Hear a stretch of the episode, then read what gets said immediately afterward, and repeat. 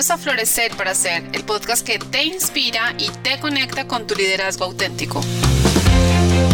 Somos Tania Monroy de Grupo Vidagua y Ángela Peña de Armonía. Y ambas ofrecemos un espacio con ideas e invitados que te ayudarán a descubrirte y a balancear tu bienestar con tu productividad.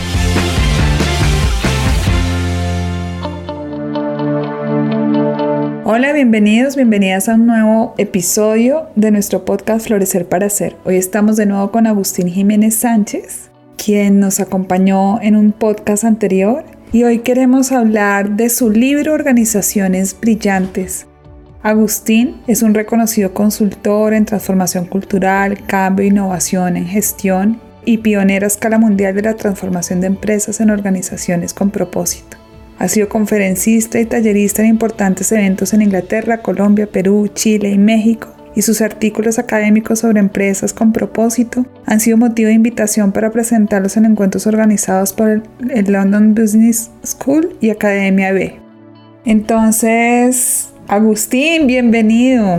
Gracias por estar de nuevo con nosotras en este podcast.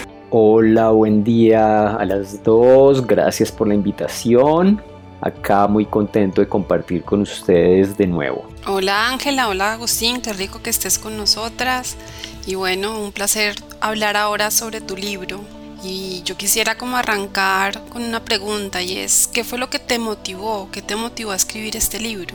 Realmente la motivación principal cuando lo empecé a hacer, que fue o cuando se me vino la idea a la mente, que fue por allá como en el 2015 tuvo que ver con producir conocimiento en nuestro idioma, porque en ese momento no había prácticamente ningún libro de innovación en gestión, o bueno, había muy pocos pues, que estuvieran en español y que estuvieran presentando estas visiones alternativas de cómo concebir y gestionar las organizaciones.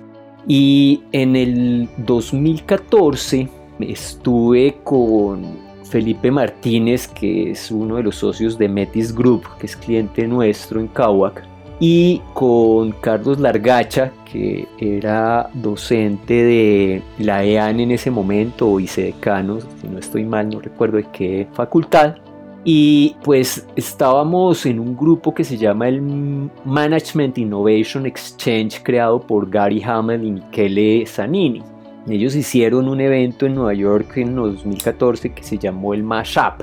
Y pues allá convocaron a todos los gurús del tema en ese momento de la innovación en gestión. Estaba la gente de Beyond Budgeting, estaba Frederick Laloux de Reinventar las Organizaciones, obviamente estaba Gary Hamel, estaban también pues representantes de algunas empresas y movimientos que estaban iniciando en esa idea, había gente de Patagonia, había bueno, en fin, estaba todo un grupo muy identificado con estas nuevas ideas y cuando empezaron a presentar varias de sus ideas y varias de las cosas que estaban haciendo, para mí fue una sorpresa darme cuenta que lo que nosotros veníamos haciendo con nuestra empresa de consultoría y con nuestros clientes pues estaba muy alineado con lo que ellos planteaban, más sin embargo muchas de las cosas que se presentaban hasta ahora estaban como en ideas y nosotros ya las estábamos aplicando hacía años. Entonces eso fue como un campanazo que me llevó a pensar que nosotros o que yo en particular también tenía algo que decir al respecto y que tenía valor y me quedó sonando la idea. Dije, aquí creo que tenemos una voz que valdría la pena hacer escuchar. Y luego, al año siguiente, en 2015, Carlos Largacha me invitó a escribir un artículo con él para una invitación que hacía el London Business School con una fundación que se llama Blueprint for Better Business del Reino Unido para presentar artículos sobre empresas con propósito y era una invitación abierta donde pues estaba principalmente hacia académicos del mundo. Pero entonces cuando Carlos me presentó el contenido de la invitación, yo dije, no, pues es que esto es como si nos lo hubieran diseñado a nosotros, porque teníamos como las respuestas muy claras de lo que venían preguntando. Entonces pues nos aventuramos a hacer ese artículo y presentarlo y nos ganamos la convocatoria y nos invitaron a presentarlo en un panel en el London Business School ese año.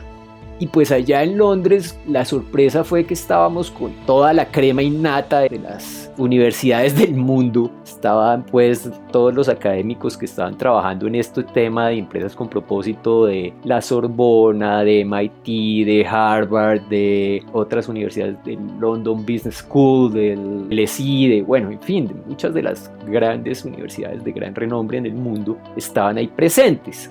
Entonces eso fue como otra vez, oiga, pero creo que lo que tenemos que decir realmente vale la pena que sea escuchado en nuestro idioma, ¿cierto? Y ahí fue como ya la decisión de, venga, hay que escribir y hay que escribir y hay que poner este conocimiento en español.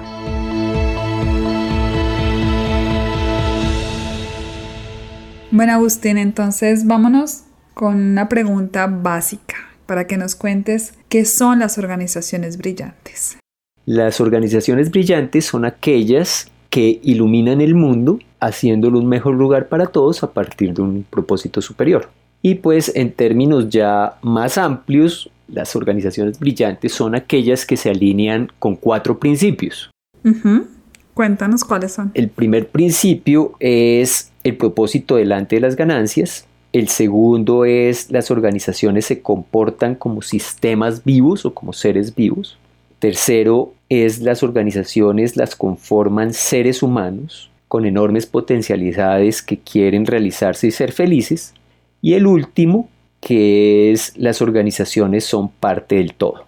Me encantaría, yo creo que nos encantaría que brevemente nos hablaras de cada uno para entender mejor como estos cuatro principios. La idea es que los cuatro principios brindan un abordaje sistémico de las organizaciones. ¿Y por qué propongo unos principios y no tanto como una receta para transformar la organización? Porque la idea es que estos principios nos sirvan como una base para realizar la transformación de la organización, para movernos hacia un lugar donde gestionemos y concibamos las organizaciones de una forma distinta a la tradicional. Y la idea es esa, que lo hagamos desde que esa transformación suceda desde el por qué y no desde el cómo y el qué. Por eso en el libro no se encuentra una receta. Lo que hay que hacer es ABCDFG. No, para mí desde mi experiencia no es la esencia de la transformación. La esencia de la transformación está cuando yo puedo transformar la manera en que veo el mundo de tal manera que mi modelo mental es distinto y desde ese nuevo modelo mental puedo abordar la realidad. En ese momento es que la transformación es posible. Si lo que hablamos de cambio organizacional y transformación es meramente seguir unas recetas y unos modelos y ese tipo de cosas, ahí no está sucediendo ningún tipo de transformación. Si mucho estamos hablando de una categoría de cambio que puede ser modificación o tal vez mantenimiento, pero nunca estamos llegando a un nivel de transformación.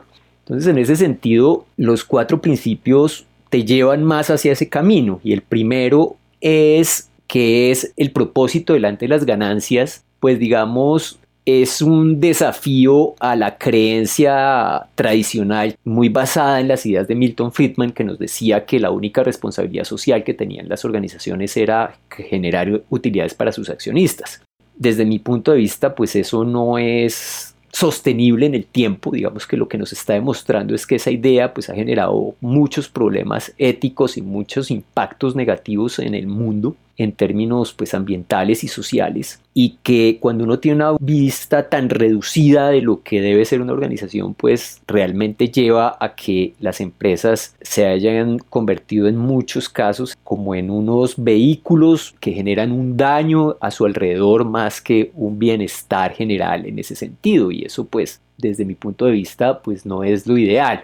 Entonces, este principio lo que nos invita digamos que la metáfora que uso ahí es una bicicleta para describirlo y la bicicleta pues ustedes saben bien que tiene dos ruedas donde cada una tiene una función. Me podrían, digamos que ahí me gustaría preguntarles cuál piensan ustedes que es la función de la rueda delantera de una bicicleta. La dirección. Exactamente. Y la rueda trasera.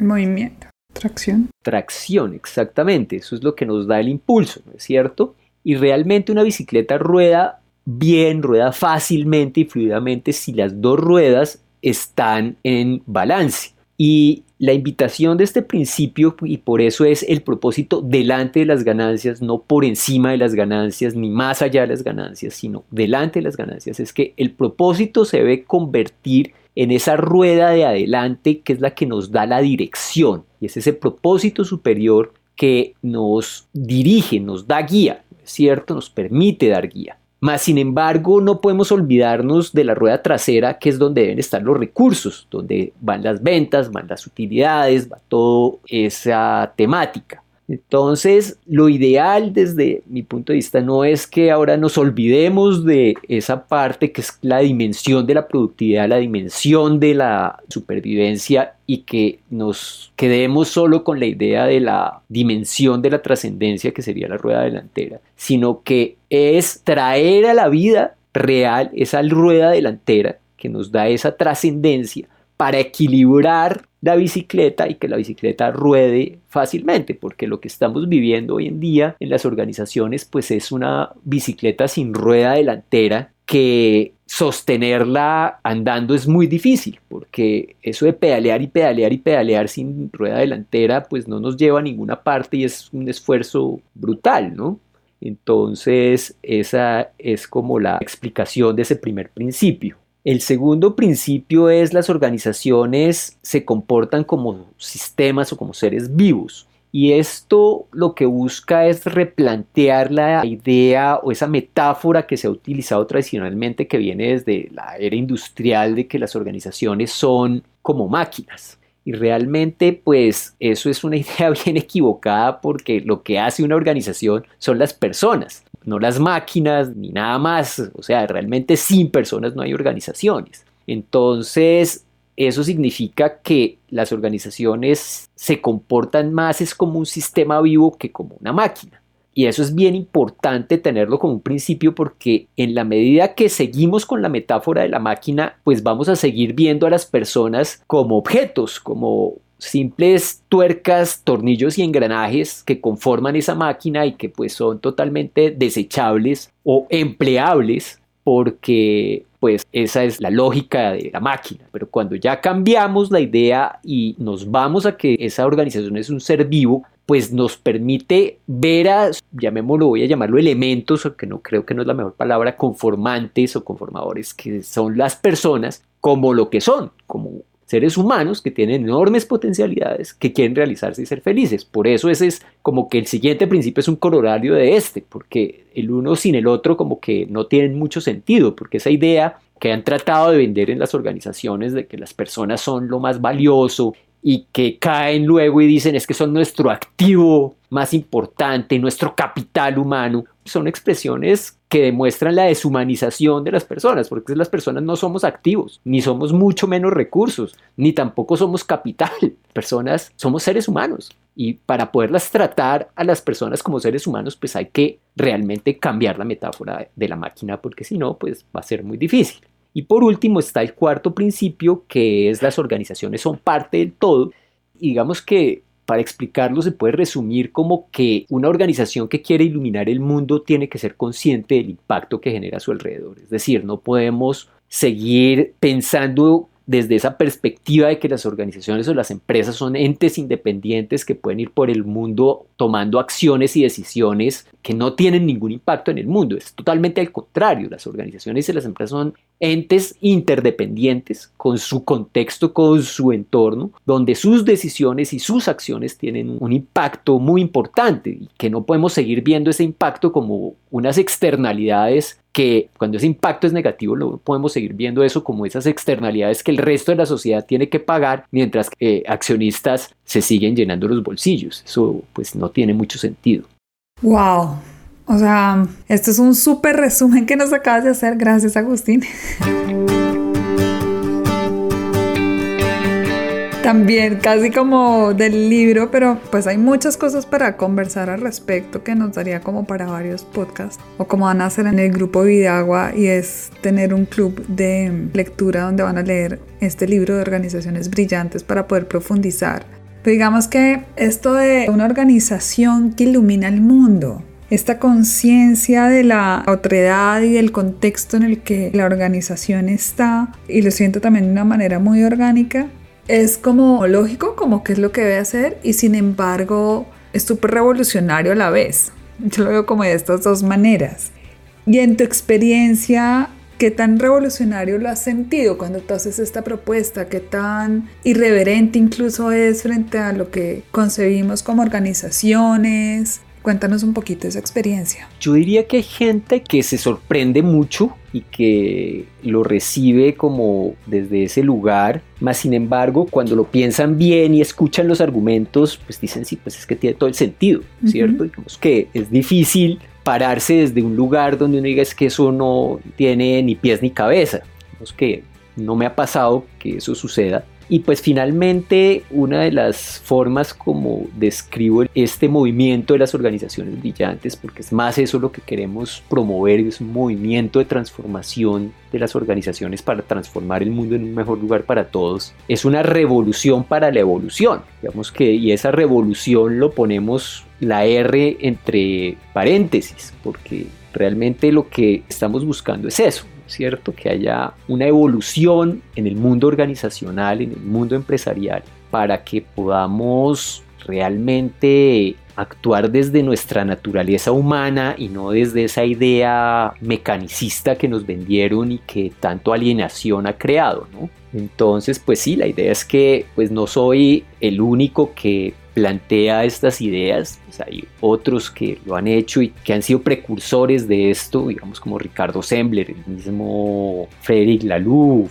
hasta uno podría decir que Gary Hamel. Entonces, pues sí, de alguna manera, pues están los corporate rebels, que eso sí realmente son mucho más instigadores que los otros y que yo mismo, ¿no es cierto? Pero sí, la idea es que pues esto es un desafío al statu quo. Por eso digo como tiene todo el sentido, es como lógico, tiene todo el sentido y aún así es desafiante. Bueno, ¿y por qué vale entonces la pena ser una organización brillante? Porque te va a llevar a un lugar muy diferente al que normalmente viven las personas que están en el tipo de organización tradicional, porque en este tipo de organización vas a tener algo que normalmente no obtienes en el otro lugar y es vas a poder tener un, mejor dicho, ingresar a esa dimensión trascendente que también pueden tener las empresas y las organizaciones. Es decir, vas a poder encontrar un sentido y un significado para tu vida ahí. Y eso hace una diferencia muy poderosa. Y ese sentido y ese significado va a estar muy atado a ser de este mundo un mejor lugar para todos, de estar al servicio de los demás, de hacer una mejor sociedad, una sociedad más justa, más equitativa, donde los seres humanos podamos realizarnos y ser felices, donde podamos vivir en un entorno sano que nos permita tener salud y bienestar. Entonces, pues cuando uno se conecta con que su trabajo o su empresa o ambas pues lo que están es, además de generando unas utilidades y unos puestos de trabajo y unas innovaciones y eso, pero que todo esto está al servicio del bien común, pues eso es algo que llena el alma de una manera que mientras no esté ahí, pues es una cosa que genera es más vacío. Qué bonita esta forma de ponerlo. Estaba pensando en una imagen y unas palabras y es que al final lo que estás proponiendo también es pasar de un mundo muy egocéntrico a ponerse al servicio y entender el ecosistema. Y la paradoja está en que cuando servimos allá y al ecosistema y tratamos de iluminar el mundo, es que nuestro mundo también se ilumina. No es a través solo de la consecución de nuestros objetivos personales como un colaborador o de la organización misma, como tú lo decías, solo pensando en cuánto va a ganar y cuánto le va a quedar. Entonces yo creo que ahí está mucho de lo revolucionario en esto porque yo creo que ese tránsito de mirarnos el ombligo y estar pensando en cómo a mí me va mejor versus esta versión trascendente y cómo hacemos que a todos nos vaya bien es un cambio que tú le decías de mentalidad importantísimo que necesitamos que se convierta en movimiento definitivamente. Bueno, ya Catania te tiene una pregunta ahí para ir cerrando poco a poco esta entrevista.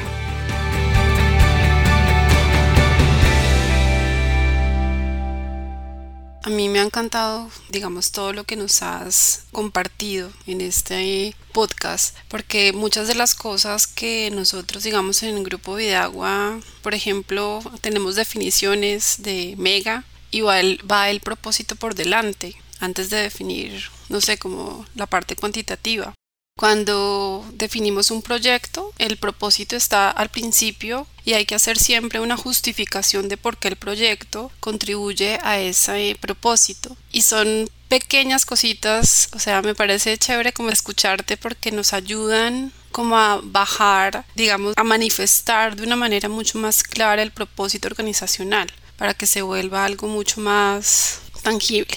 Y ya para cerrar, es cuando ya uno cierra el libro ya termina de leer, ¿cuál es tu, o sea, como qué te gustaría que pasara con todos estos lectores después de leer el libro? Nosotros, como te contaba Ángela, vamos a arrancar un club de lectura y vamos a estar leyendo un par de meses el libro y discutiéndolo. Pero ¿cómo te gustaría que este libro pasara del dicho al hecho? ¿O qué te gustaría que sucediera? Pues bueno, primero pues muy honrado de saber que van a hacer eh, ese club de lectura, que pues fantástico que lean y reflexionen en conjunto.